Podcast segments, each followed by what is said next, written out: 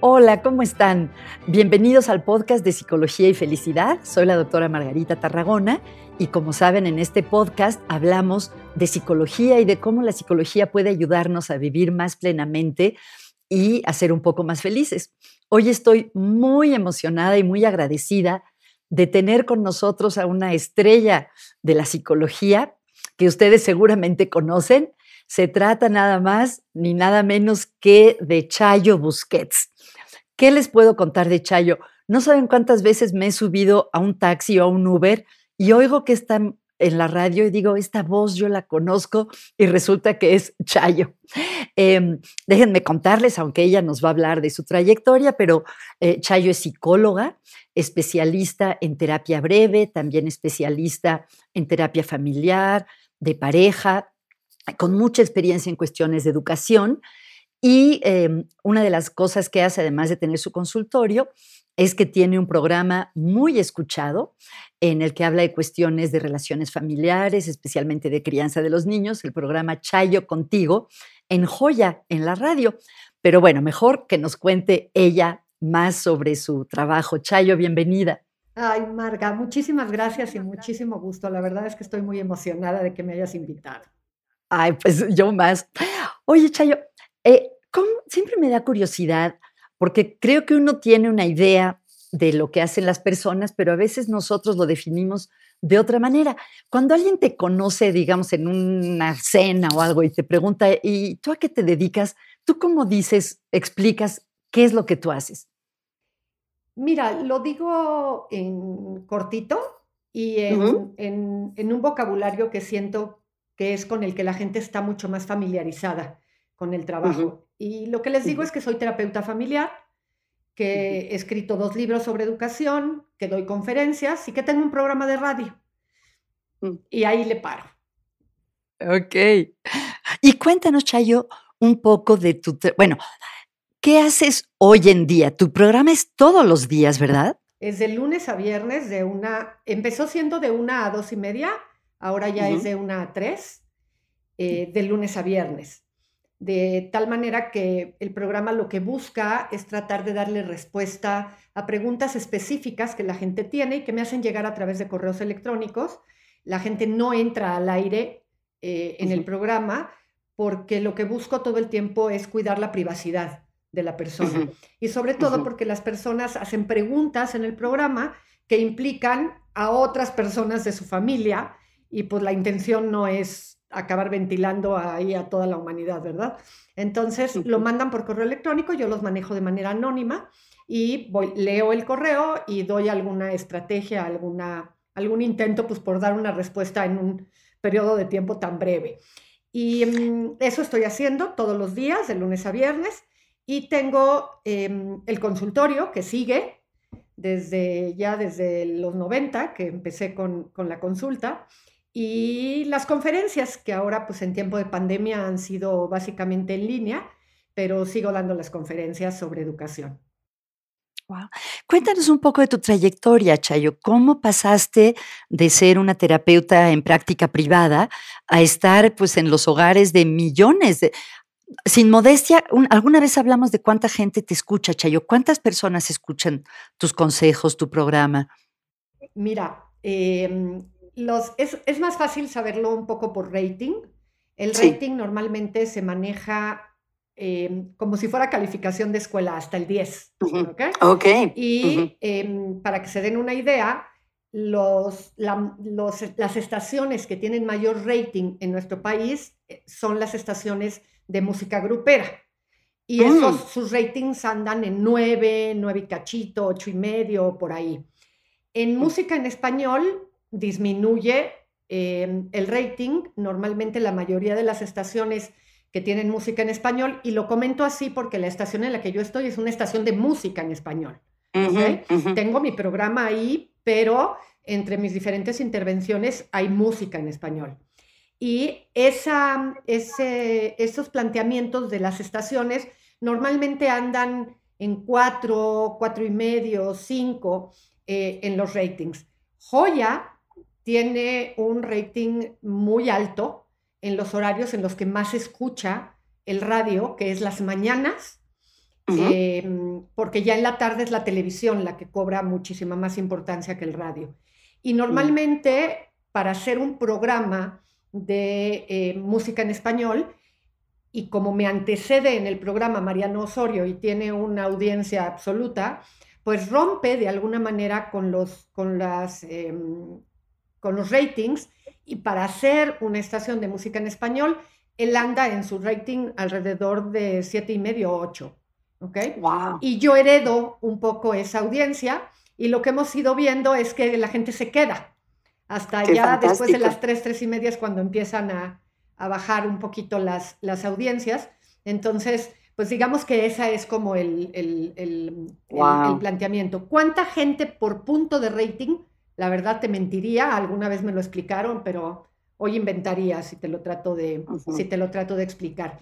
Pero sí tiene un rating muy importante la estación completa y pues heredo, ¿no? Heredo un programa con una audiencia este, de Mariano que es infinitamente alta y bueno, lo, lo, lo valioso. heredas, pero lo has sabido cultivar también. Te iba a decir con, con toda la humildad que puedo, que puedo reconocer, pues sí, la verdad es que se mantiene el, el, el, horario muy bien. Y bueno, pues eso la verdad es que me da mucho gusto porque nunca me hubiera imaginado, Marga, tú que me conociste en aquellas épocas de mi vida profesional temprana, que yo iba a acabar alguna vez en un programa de radio, pero pues ya... Es lo que te iba a preguntar. Cuéntanos, porque se me hace muy interesante tu recorrido. ¿Cómo pasaste de ser una terapeuta en práctica privada a estar en los hogares de, pues, yo iba a decir millones de personas, no sé si exagero, pero cientos de miles, seguro que sí. Seguramente por ahí sí.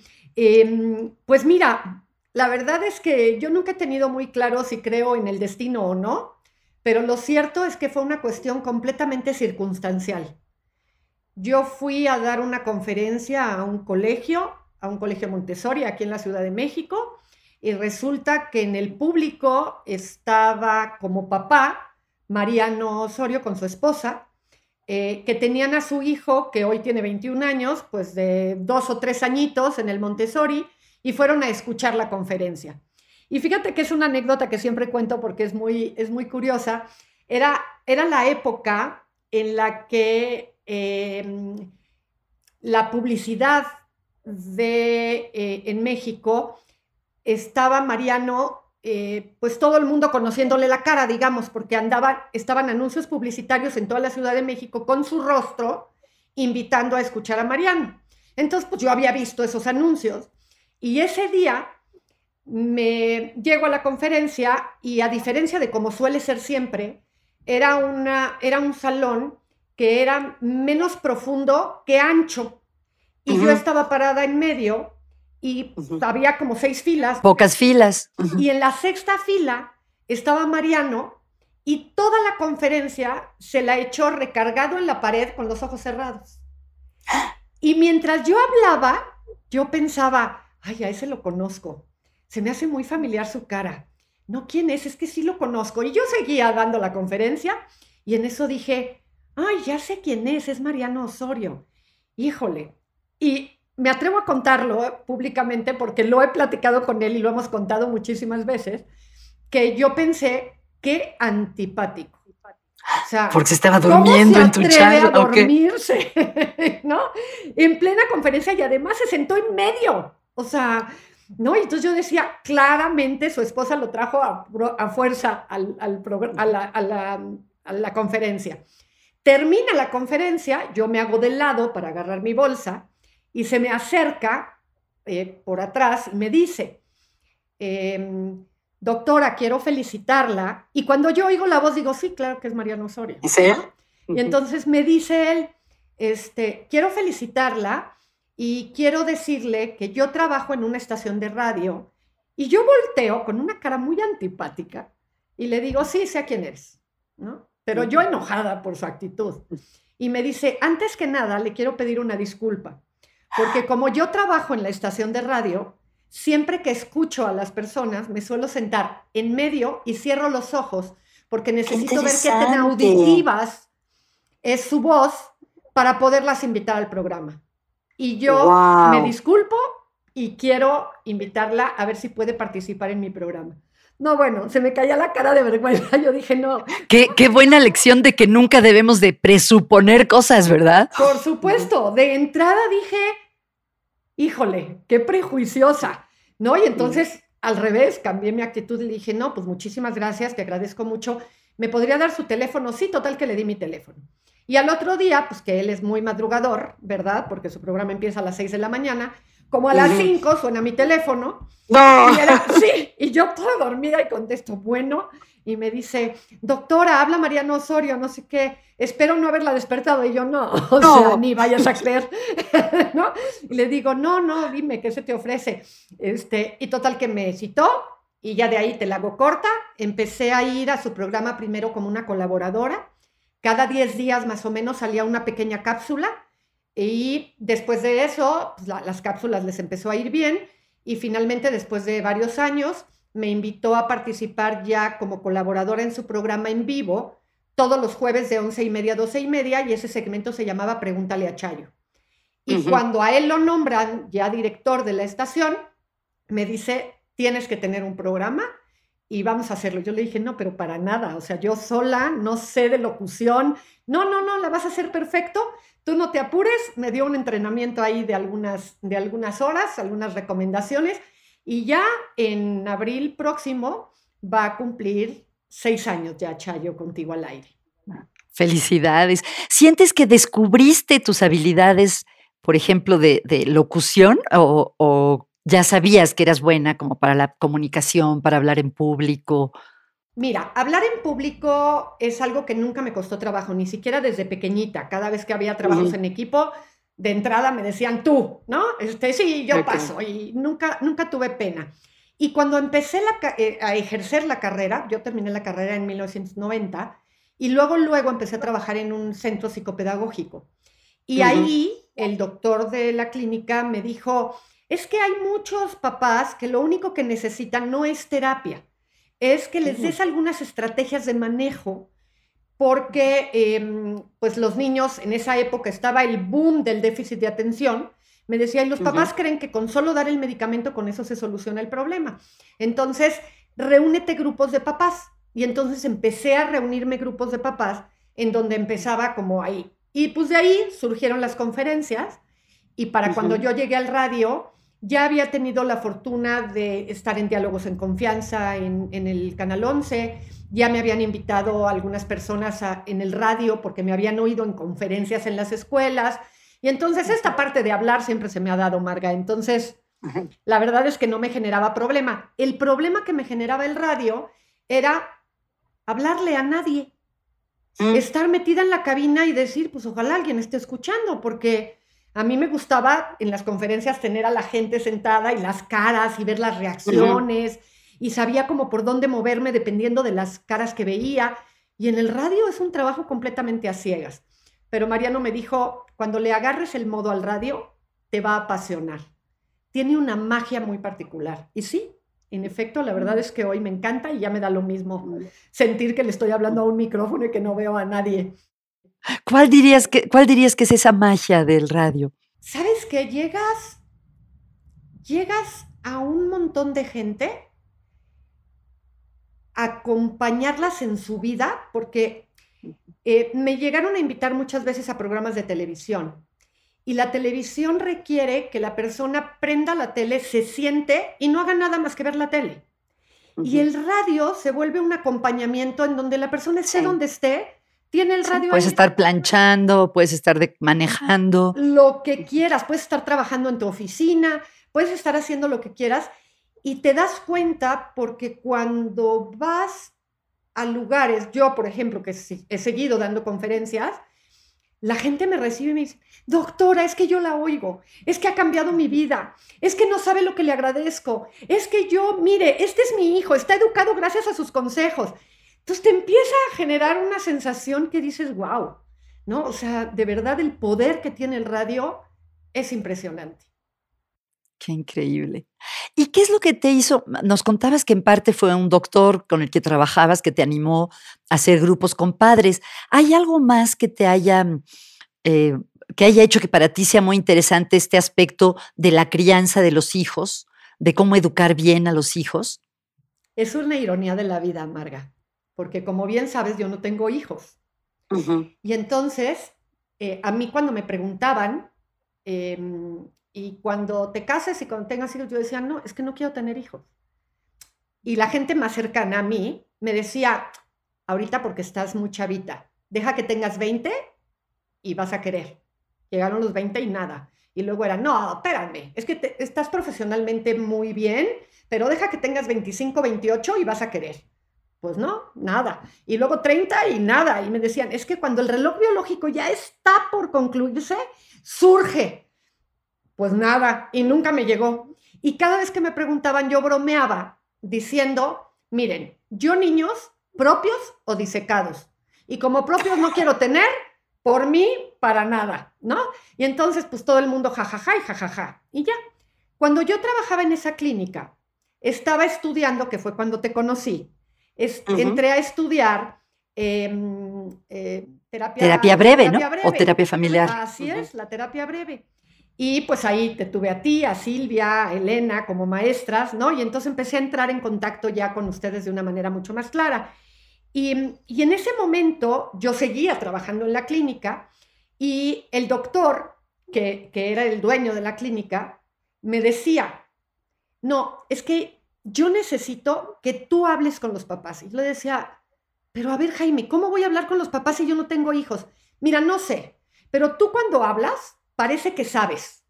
Y a la gente le queda clarísimo los conceptos y cómo los explicas. Y yo decía, no, bueno, ¿cómo le hago? Cuando empecé a juntar a los, a los grupos de papás, la verdad es que yo hacía trampa, porque alguien presentaba un problema y yo les decía, a ver, ¿tú cómo lo solucionas? ¿Tú cómo no sé cuánto? Y los papás empezaban, no, yo no tengo problema con la tarea, porque yo lo que hago es que hago esto y esto y esto. Y cuando yo tengo problema con esto, no sé cómo hacerle, y entonces otro papá, a ver, ¿alguien de ustedes tiene problema? Y ellos empezaron a volver la fuente.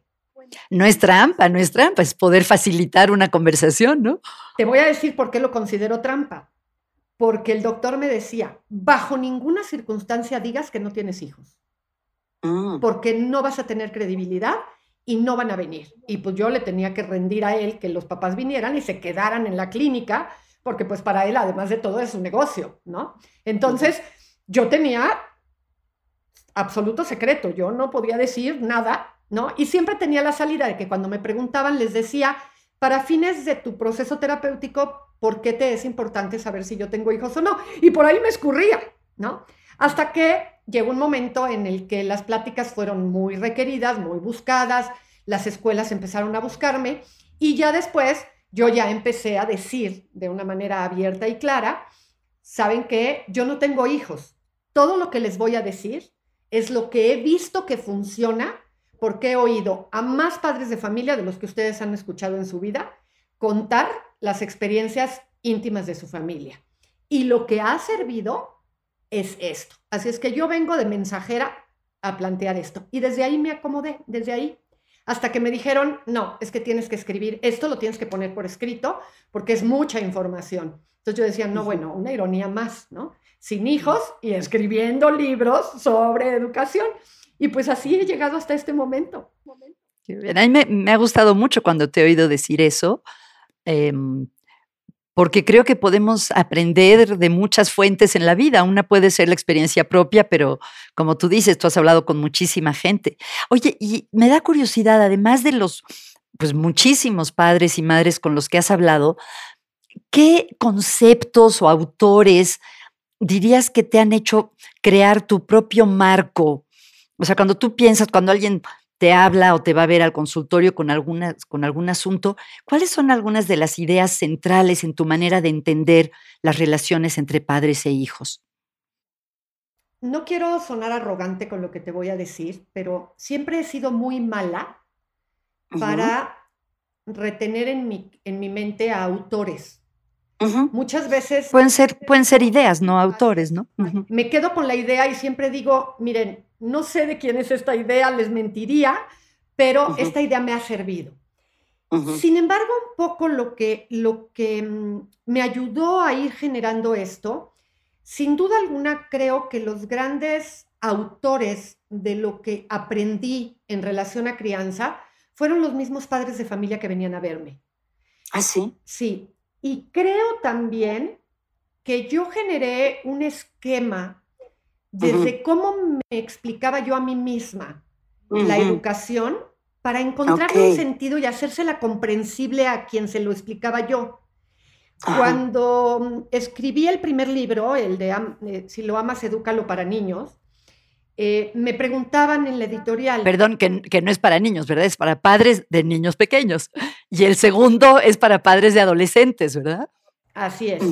en, en, esos libros siempre me decían, pues hasta atrás de los libros siempre uno pone autores, ¿no? Porque vienen enumerados en el texto, este, la alusión Las notas, ¿no? Y yo les decía, es que, es que no tengo a quién poner, no tengo cómo ponerlo.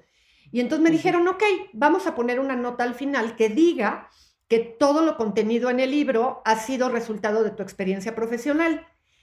Y en los agradecimientos yo puse que agradecía infinitamente a todos los padres que habían depositado su confianza en mí para desde ahí tratar de experimentar pues nuevas alternativas de manejo frente a lo que no sucedía, porque ellos eran los que de verdad habían enriquecido mi postura y mi teoría y mis enfoques. Ahora, sí tengo em, un par de conceptos que te podría decir que siempre surgen. ¿Y cuáles son, Chayo? Yo tengo, apostaría por uno, pero no sé, tú dime. A ver. Pues yo, yo siento que uno de los conceptos de los que dabas muchas conferencias, no sé qué tan importante sigue siendo para ti, tiene que ver con límites, ¿no? Y con disciplina, pues yo le llamaría disciplina positiva, no sé si tú usas esa, esa palabra, pero mm, una manera de educar que es como muy sistema, consistente, pero no es este, agresiva o punitiva. Ese es como yo lo veo, pero lo importante es tú cómo lo ves. Sin duda alguna, sin duda alguna, eh, el tema de los límites ha sido, yo creo que la columna vertebral de todo el trabajo que he hecho. Soy una convencida y en la medida en la que pasa más tiempo, más me convenzo de que los límites son una de las herencias que los padres les pueden dejar a sus hijos con mayor nivel de beneficio, además de darles escuela, De toda la formación académica eh, y demás, y quienes somos privilegiados y pudimos tener universidad y especializaciones posteriores, más. Pero si tú me preguntaras, si un papá me dice, ¿qué puedo heredar? Límites a tus hijos y escuela. ¿Ok? Son las dos grandes cosas que, que, pondrías. ¿Cómo, defines límites? Aunque lo, entendemos intuitivamente, si alguien nos está escuchando y no sabe a qué, a qué te refieres, ¿qué, ¿qué son los límites en las relaciones y en la educación? Los límites son aquel lugar, que a veces es físico y a veces es metafórico, ¿ok? A partir de donde sabes que ya no te puedes seguir moviendo, ¿ok? En aquello que estés haciendo. La palabra mágica de los límites es la palabra con la que todo niño o adolescente estaría peleado, e incluso los adultos, aunque lo manejamos mejor. No. No. ¿Ok? Yo recuerdo que hace muchísimos años hubo por ahí unas teorías que empezaron a surgir que decían que el cerebro no tenía la capacidad de eh, entender el no y que por lo tanto se tenía que educar en positivo, ¿no? En lugar de decirle no corras, camina más despacio, ve, con más cuidado, en fin. Y, yo con el tiempo decía, no, el no es tan abstracto como el sí. Siempre, siempre las palabras o el lenguaje adquiere significado a partir de las experiencias inmediatas posteriores a que usas la palabra, ¿no? La palabra manzana en griego, pues a mí no me significaría nada a menos que me enseñen la manzana, ¿no? Entonces, todo, todo el vocabulario es abstracto.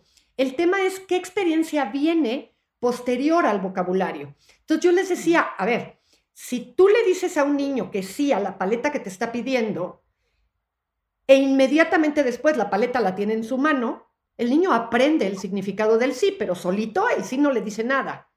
Lo mm. mismo pasa con el no.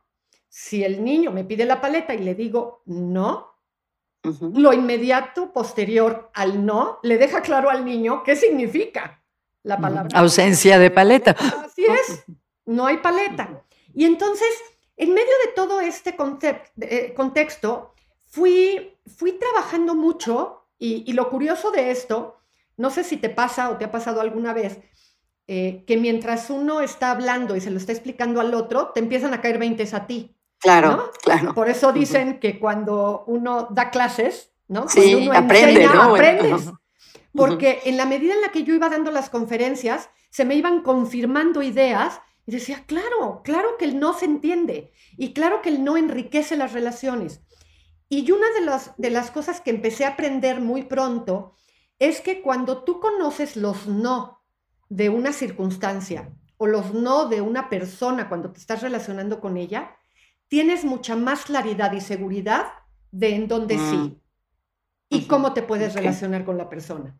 Entonces yo decía mucho que a partir de que conocía los no de alguien, cobraba confianza en la relación con esa persona, porque entonces mm. ya sabía dónde estaba delimitado, de dónde no me tenía que pasar y cómo podía lastimar o molestar o incomodar a la otra persona gracias a que conocía sus no. Entonces, esos límites de los que normalmente hablo, pues están relacionadas con el objeto, ¿no? Como cuánto tiempo puedes jugar con el videojuego, cuánto tiempo puedes estar con el teléfono celular, pero todo, todo en la vida tiene límites. Simplemente en algún momento vamos a morir. El recreo en la escuela tiene una duración específica. Las clases están diseñadas para que los papás sepan en qué momento tienen que llevar a los niños a la escuela, porque hay una hora, una hora de entrada y hay una hora de salida. Y empecé a descubrir que a partir de los límites guardábamos un orden eh, social en cualquier tipo de grupo, ya si fueran dos personas, que una familia de cinco, que una, un salón de clases de 20, que una colonia, que una ciudad, que el mundo entero. Y que a partir de poder conocer esos límites, aprendías a tener certezas en el funcionamiento cotidiano. Y la otra gran cosa que descubrí es que cuando hay orden, hay armonía. Mm. Los papás que pelean constantemente con los hijos es porque los hijos no respetan los límites establecidos, porque los papás no han enseñado a respetar los límites establecidos. Pero en una casa donde no hay límites y hay desorden, se están peleando todo el tiempo. Mm. Y entonces yo decía, mira, Mira qué interesante. La armonía surge de ahí. Y luego me, pues me topé en la vida, porque no sé ni en dónde ni cómo, pero lo incorporé con uno de los conceptos que yo considero más importantes y que está relacionado con cómo, cómo te relacionas, valga la redundancia, con el malestar. Y la mm. relación que hay en cómo al aprender a relacionarte con el malestar que está presente en la vida de todos los seres humanos, de todos, ricos, pobres, gordos, flacos, de lo que quieras, siempre va a haber malestar. El malestar entendido como todos esos momentos en los que me gustaría que las cosas estuvieran pasando diferente. ¿Ok? Y entonces, en ese malestar cotidiano, que es parte de la vida, pues resulta que cuando una persona aprende a darle la menor importancia posible a ese malestar, las posibilidades de que reporte disfrutar y por lo tanto ser feliz aumentan. Y entonces, irónicamente, había como la contradicción en entre mejor te relaciones con el malestar, más posibilidades de reportarte como una persona feliz en la vida, ¿no? Y a partir de ahí surgió toda otra dinámica de conceptos que iban enriqueciendo porque nunca me topé con un concepto que descartara lo que previamente había manejado. Como que se iba enriqueciendo, iba creciendo, iba creciendo y se iba armando un, contexto mucho más amplio hasta que llegué a lo que yo considero como el top. Descubrir que para educar en valores tienes que pasar necesariamente por haber enseñado reglas y los límites que esas reglas imponen en nuestro cotidiano. Porque cuando pienso en los valores y cuando hablo con la gente acerca de los valores, todos solemos estar de acuerdo, los valores tienden a ser universales. Pero cómo aterrizo el valor, dependiendo de la familia en la que estoy, de la cultura, del contexto en el que me encuentro, se aplica distinto. Y un ejemplo que siempre doy porque resulta justamente por, por tan contrario, muy claro, es la forma en la que las mujeres nos vestimos en Occidente sería considerada una falta de respeto en los países árabes. Ambas partes pensaríamos en el respeto en teoría igual, pero en la práctica lo vivimos diferente. Y entonces la manera en la que yo soy respetuosa en un templo es muy distinta a la manera en la que soy respetuosa en una fiesta.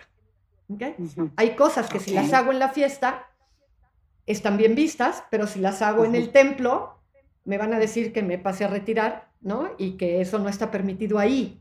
Y entonces las reglas y los límites son la traducción en cada contexto ah, de la aplicación del valor moral, ¿no? Y entonces se acabó generando un círculo mm. en, donde prácticamente todos los temas pueden ser abordados desde este esquema, ¿no? Por eso es que mm. tienes tan claro que yo hablo de límites. Pero me faltó el de valores, que se me hace muy interesante. Y eh, abriendo un paréntesis, me llama la atención, tú sabes que me encanta la psicología positiva, que estudia el bienestar, y hay temas que han cobrado mucha importancia. Uno es la fuerza de voluntad por ejemplo, la, la capacidad de perseverar. Em, y hay una palabra en inglés que es grit, que es la capacidad de perseverar a largo plazo para lograr un objetivo importante. Y estas no son experiencias placenteras, pero tienen que ver con, pues me recordó lo que decías, de tolerar eh, la incomodidad. Y el otro día leí algo que me impactó mucho sobre el, la postergación, lo que en inglés llaman procrastination, que es no hacer las cosas, no hacer las cosas, que muchas veces se entiende como un problema de no organizarse bien, no administrar bien el tiempo, pero que muchos autores piensan que tiene que ver con el, la dificultad para manejar sensaciones desagradables. Mejor no lo hago ahorita porque sé que hacerlo va a ser incómodo o frustrante, ¿no? En fin, entonces estaba asociándolo con esos términos que, que efectivamente hay evidencia que la capacidad de pues, atravesar la incomodidad es una parte importante del bienestar. Oye, Chayo, y cuéntame, no sé si lo tienes este, medido o nada más tu, sensación, ¿cuáles son algunos de los temas sobre los que recibes más preguntas? Si hubiera como el hit parade de las preguntas que se le hacen a Chayo, ¿cuáles son algunos? No sé, tres o... Sí, Híjole. Bueno, de entrada te diría que aunque, por ejemplo, que el programa de radio es mi gran medición, porque me llegan entre 80 y 120 correos electrónicos todos los días. ¿Los lees todos, Chayo? Eh, los tengo que leer todos. La gente ya sabe que en todo momento voy a dar respuesta. A veces los englobo. Y, claro, porque ha de haber coincidencias, ¿no? Totalmente. Como concepto y que no voy a contestar tan rápido como ellos lo mandan, justo por los tiempos y todo lo que me lleva el, tema de la revisión. Pero ahí que puede ser mucho más cuantificable, te podría decir que aunque el programa empezó como un programa de crianza, se acabó convirtiendo en un programa de familia. sí, ¿verdad? Porque veo que hablas también de relaciones de pareja, por ejemplo. La mitad, la mitad de los correos electrónicos son sobre problemas de pareja. Ah. Y de esa mitad, te diría que el 80% es el tema de la infidelidad. Ok. Otro 10 por ahí sería cómo superar el dolor de la pérdida de la pareja, no por muerte, fíjate, por ah, separación, cuando la voluntad, ¿no? Hace que una de las personas ya no quiera seguir y por lo tanto la relación se rompa. Y otro porcentaje chiquito tiene que ver con, es que mi esposo no entiende qué tal o mi esposa no sé qué, ya no sé cómo decirle y demás, pero predomina el tema de pareja. Ahora, en la otra mitad que sí tiene que ver con crianza, sin duda alguna la desobediencia. Mm, o sea, como concepto general, la desobediencia. Em, no me hace caso y, ya, ya las diferentes personas lo plantean según su circunstancia, porque yo siempre he dicho que el mayor hábito o el hábito por excelencia es el hábito de saber obedecer, siempre acompañado de la presencia del criterio. Porque la obediencia ciega pues, te puede meter en muchos problemas, desde abuso sexual infantil, ¿no? En que pues, es el tío, el papá, la mamá, y entonces pues, tienen que respetar, pero siempre acompañado de la educación del criterio. Y en ese contexto, pues ya lo aterrizan los papás diciendo, no deja su cuarto ordenado, no me obedece, eh, no, no le pido que se meta a bañar y no quiere, no suelta el teléfono celular, ¿no? Y todas estas cosas que yo digo que son comunes a todas las familias, ¿no? Dependiendo de las etapas de vida. Y un porcentaje muy importante tiene que ver con la etapa de la adolescencia. Mm. Los malos modos, las malas contestaciones, las eh, groserías que cuando no se cuidaron los límites desde más chicos llegan a rebasar situaciones que me parecen verdaderamente escalofriantes, como llegar a golpear, por ejemplo, a los, ¿Los hijos a los padres. Eh, ante situaciones así, que claramente están relacionadas con una educación que solo, solamente va escalando, ¿no? Y que cuando estaba chiquito nos hacía mucha gracia y no importa, y cuando son grandes, evidentemente la dimensión ya cobra eh, una importancia verdaderamente, verdaderamente alta. Entonces yo te diría que muy por esa línea van, van, van la inmensa mayoría. Si tuviera que hablar del consultorio, pues dado que soy mm. conocida como la de los límites, pues la mayor parte de mi consulta está relacionada con sentir que no pueden controlar a sus hijos, ¿no? O algún hijo en particular, o en términos generales, muy desorganizado el ambiente familiar o quejas de la escuela que les piden que por favor reciban apoyo para la, la, obediencia de los niños, en fin, cosas por ahí. Entonces, así te lo enmarcaría. Wow. Híjole, es que me encantaría hablar de cada uno de ellos, pero em, bueno, no sé, a ver, a lo mejor esto es mucho pedir, Chayo, pero si me pudieras dar una frase o una, un concepto que, guía tu manera de responder sobre estos tres temas, ¿cuál sería? sobre infidelidad, ¿cuál es una frase que te da o concepto que te da luz a ti al trabajar con esto? Sobre desobediencia y sobre, eh, bueno, desobediencia y límites van de la mano, ¿verdad? Pero digamos, entonces dejemos, te lo dejo en dos. Este, infidelidad y, de, desobediencia. Eh, ¿Qué te guía? ¿Cuál es tu brújula en eso? Ok, a ver, con respecto a la infidelidad, em, te diría que fui ganando claridad en cómo aproximarme al tema, porque descubrí que todas las personas que se acercaban por un tema de infidelidad habían tenido en algún momento de su vida el pensamiento de que sería algo que no tolerarían bajo ninguna circunstancia y que si hubiera una infidelidad, hasta ahí llegó. Y la gran sorpresa es que un mínimo de personas, cuando hay una infidelidad, de verdad se separa. ¿Ok? Y entonces, más bien tenía yo que abocarme a tratar de buscar cómo no quedara el perdón, porque así es como lo pone la persona, darle otra oportunidad, no querernos separar, vamos a dar chance, en fin, a que no quedara solamente a nivel de la emoción, de mi disposición a continuar, sino a poder ayudarle a la pareja a que hiciera un replanteamiento de los nuevos acuerdos que la relación tendría que hacer, dado que probablemente alguno de esos acuerdos llevaron a una situación en la que hoy están parados y habría que tocar base nuevamente para ver qué votos sí validarían nuevamente y qué promesas sí se harían o qué nuevos acuerdos harían, ¿no? Y entonces, por ahí era por donde eh, más, más me iba.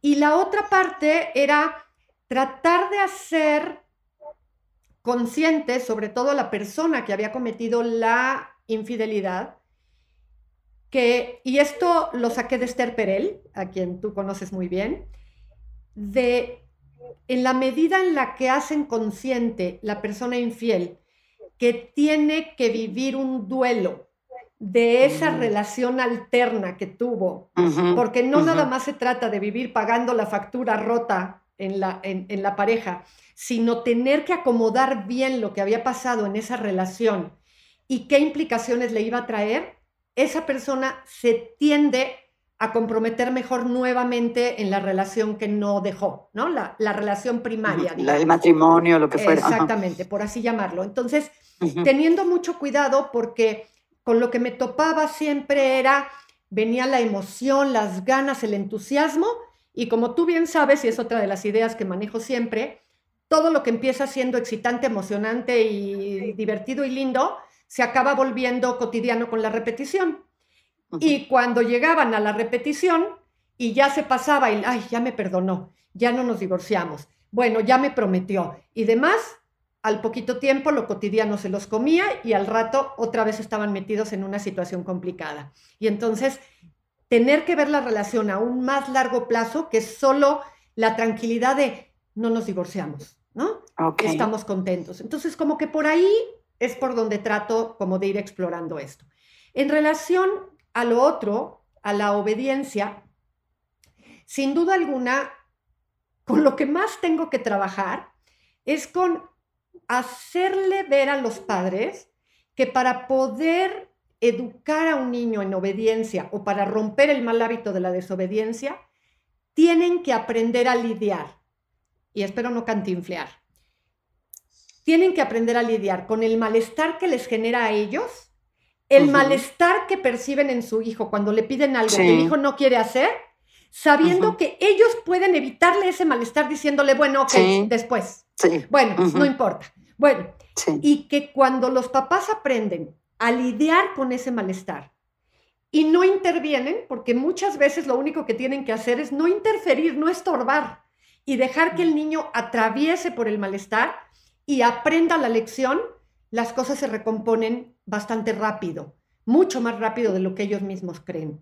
Entonces, por ahí es por donde tengo que, hacer el trabajo más importante, que los papás se convenzan de que su hijo tiene remedio, porque en muchas ocasiones cuando estoy hablando con ellos y les digo, bueno, ¿y qué has intentado? Es que nada sirve, es que nada funciona. Mm, Yo intenté tal cosa, pero no sirve. Pero es que de veras, es que no conoces a mi hijo, lo tendrías que conocer para darte cuenta que de verdad no hay por dónde. Y yo les digo, miren, cada vez tengo que aumentar los años, ¿verdad? Pero ahora les digo, tengo 32 años haciendo este trabajo y no he conocido a la excepción. Así es mm. que no me vas a vender la idea de que tu hijo tiene más poder que tú.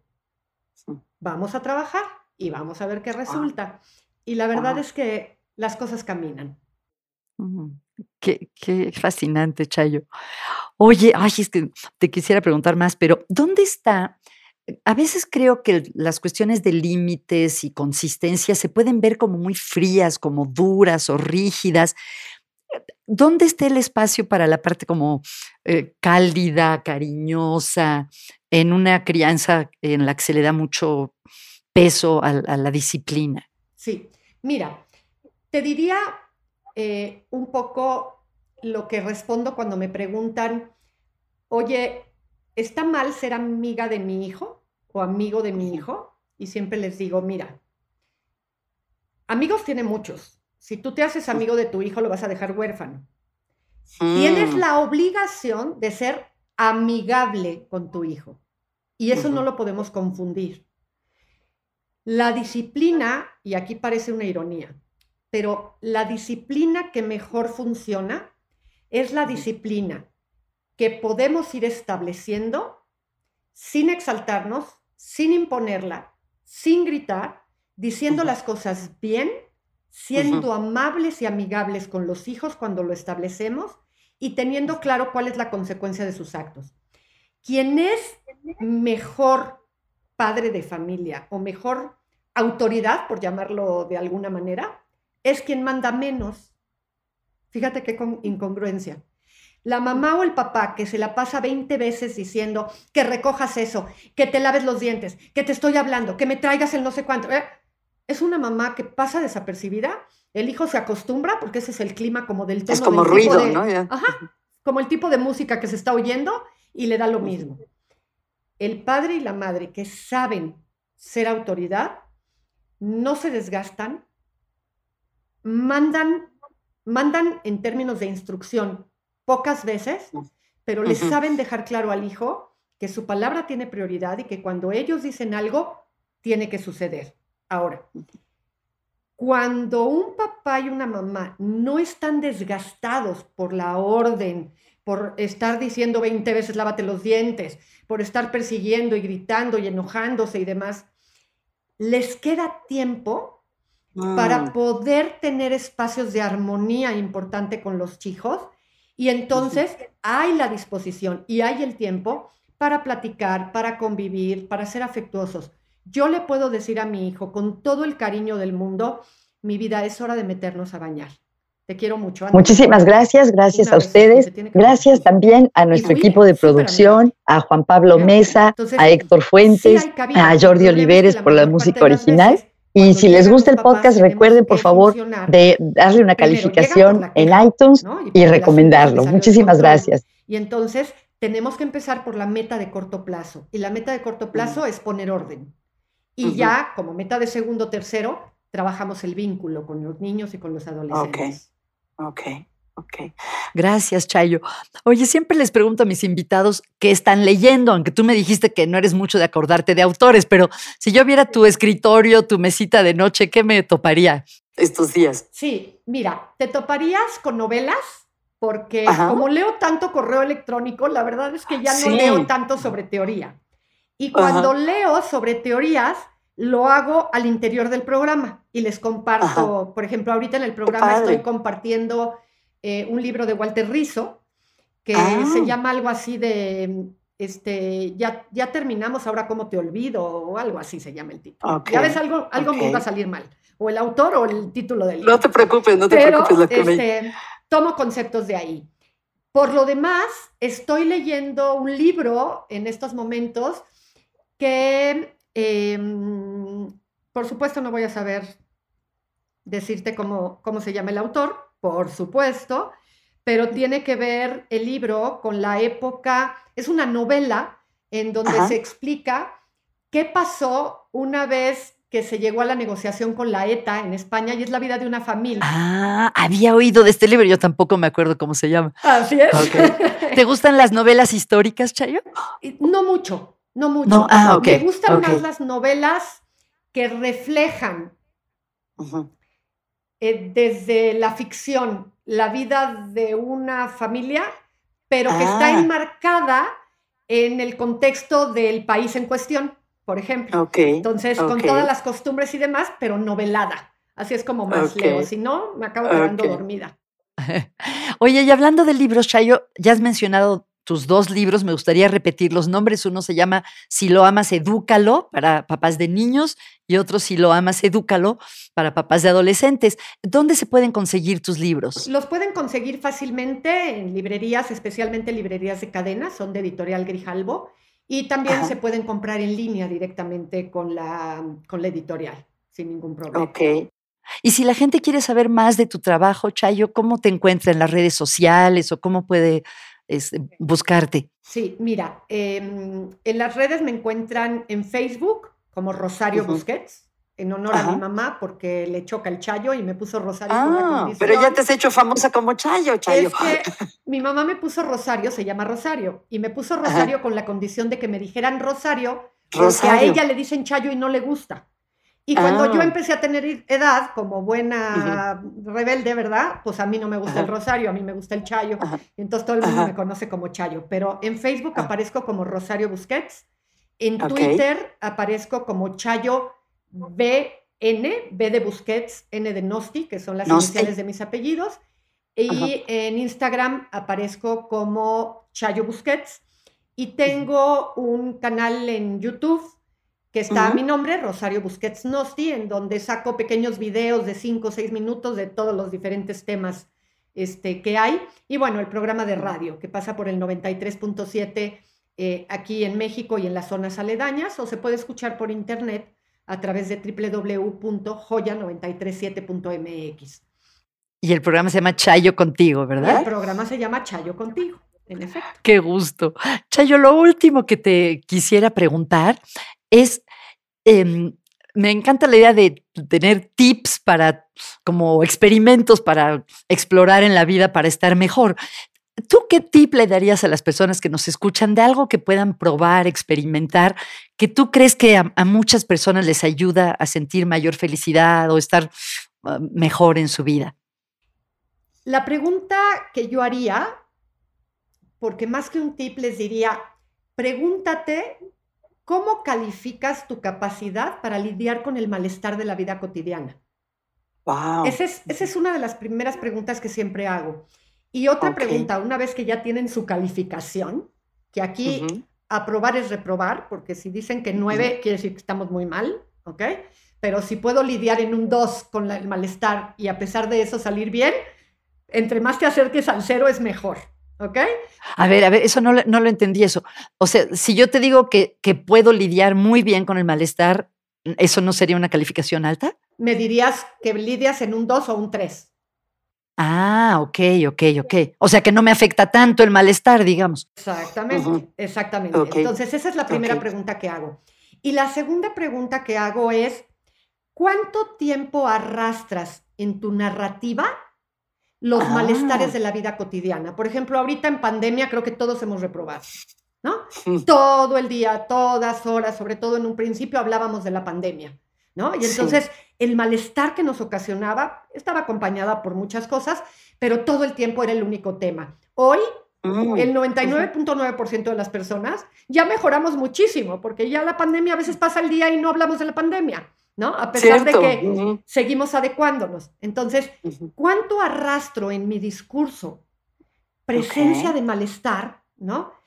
Es algo muy importante. Se te ponchó la llanta hoy en la mañana y en la tarde te veo y lo primero que me cuentas es que te, te, te ponchó la llanta en la mañana, cuando en medio ya pasaron muchas cosas. ¿Y cómo me cuentas que se te ponchó la llanta? No, que mala pata es que se me ponchó la llanta y llegué tarde y entonces he corrido todo el día. O me dices, fíjate que en la mañana se me ponchó la llanta, pero tuve muchísima suerte porque una persona llegó y en 20 minutos yo ya estaba en alto. No, bueno, me queda claro que hay ángeles en la vida. La manera en la que narramos el malestar habla de Claro. nuestra calidad de vida y de qué tan positivos estamos parados ante nuestros propios recursos y la forma en la que enfrentamos las cosas. Así es que con esas preguntas, Qué bonitas, me las voy a hacer. Chayo, te agradezco de todo corazón. Sé que eres una persona ocupadísima y he disfrutado mucho hablar contigo, conocer más de tu trabajo y te agradezco mucho, mucho, mucho todo lo que has compartido con nosotros.